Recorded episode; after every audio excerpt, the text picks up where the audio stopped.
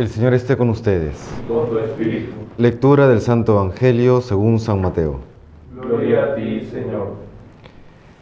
En aquel tiempo dijo Jesús a sus discípulos, No creáis que he venido a abolir la ley y los profetas. No he venido a abolir, sino a dar plenitud. Os aseguro que antes pasarán el cielo y la tierra, que deje de cumplirse hasta la última letra o tilde de la ley. El que se salte uno solo de los preceptos menos importantes y se lo enseñe así a los hombres, será el menos importante en el reino de los cielos. Pero quien los cumpla y enseñe será grande en el reino de los cielos. Palabra del Señor. Gloria a ti, Señor Jesús. Vemos en el Evangelio cómo el Señor ha venido a dar plenitud. Y solamente puede dar plenitud a la vida humana quien es Dios.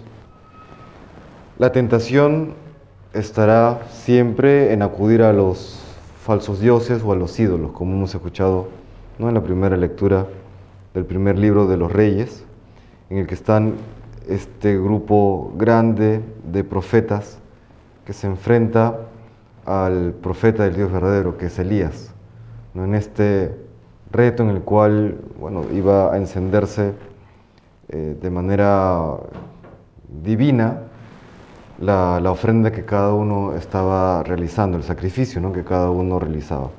Dos ideas respecto de esta lectura o este enfrentamiento entre los profetas de Baal y el profeta Elías. La primera, eh, se ve cómo, cómo a pesar de que, bueno, Elías hasta se burla de los profetas, ¿no? pero no lo está realizando por un motivo, por un ego personal, ¿no? como para demostrar que él es el verdadero profeta. Lo, lo, que está haciendo, y lo menciona hacia el final de la lectura del día de hoy, dice, ¿no? Señor, Dios de Abraham, de Isaac y de Israel, que se vea hoy que tú eres el Dios de Israel y yo tu siervo. Esa rectitud de intención que siempre hemos de tener, ¿no? eh, buscar la gloria de Dios. Siempre la gloria de Dios es primero. Y que nosotros somos servidores de ese Dios verdadero.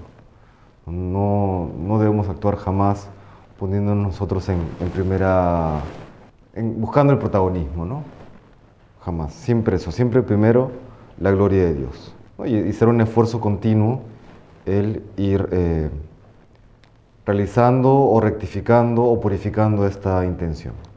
Y el segundo punto, vemos cómo, cómo estos profetas de los falsos dioses, ¿no? de Baal, comienzan a clamar a Dios, buscando, podríamos decir, esa plenitud, buscando ese, encender ese fuego, no solamente de la ofrenda, sino también en sus propios corazones. ¿no? Y cómo comienzan a danzar, comienzan a gritar, en un momento comienzan a cortarse ¿no? con, con, con navajas, con punzones, dice la Escritura, derramando sangre. Sabemos que en la Biblia la sangre es, representa también la vida, podríamos decir, agotando su propia vida, desperdiciando su propia vida, sin encontrar respuesta. Eso ocurre a, al mundo y a nosotros mismos cuando no acudimos a Dios, cuando ponemos eh, falsos dioses, cuando acudimos a los ídolos, ¿no? que sabemos que típicamente se podrían categorizar en, cuatro formas. Dinero, poder, placer y fama o prestigio. Son los ídolos modernos y los ídolos de siempre. Aquellos que buscan reemplazar al Dios verdadero. Y en el fondo, detrás de cada una de estas cosas está el propio ego, la, la egolatría. Solamente será el Señor, solamente es Cristo quien dará plenitud a nuestras vidas. Tengámoslo presente. ¿no? Busquemos siempre glorificarle estemos atentos a esos, a esos idolillos que se puedan deslizar en la vida, a veces de manera discreta, pero real. Por eso es importante ese constante examen de conciencia y ese, ese constante ir purificando nuestra intención. Que Dios nos conceda pues esta, estas gracias que hoy le pedimos.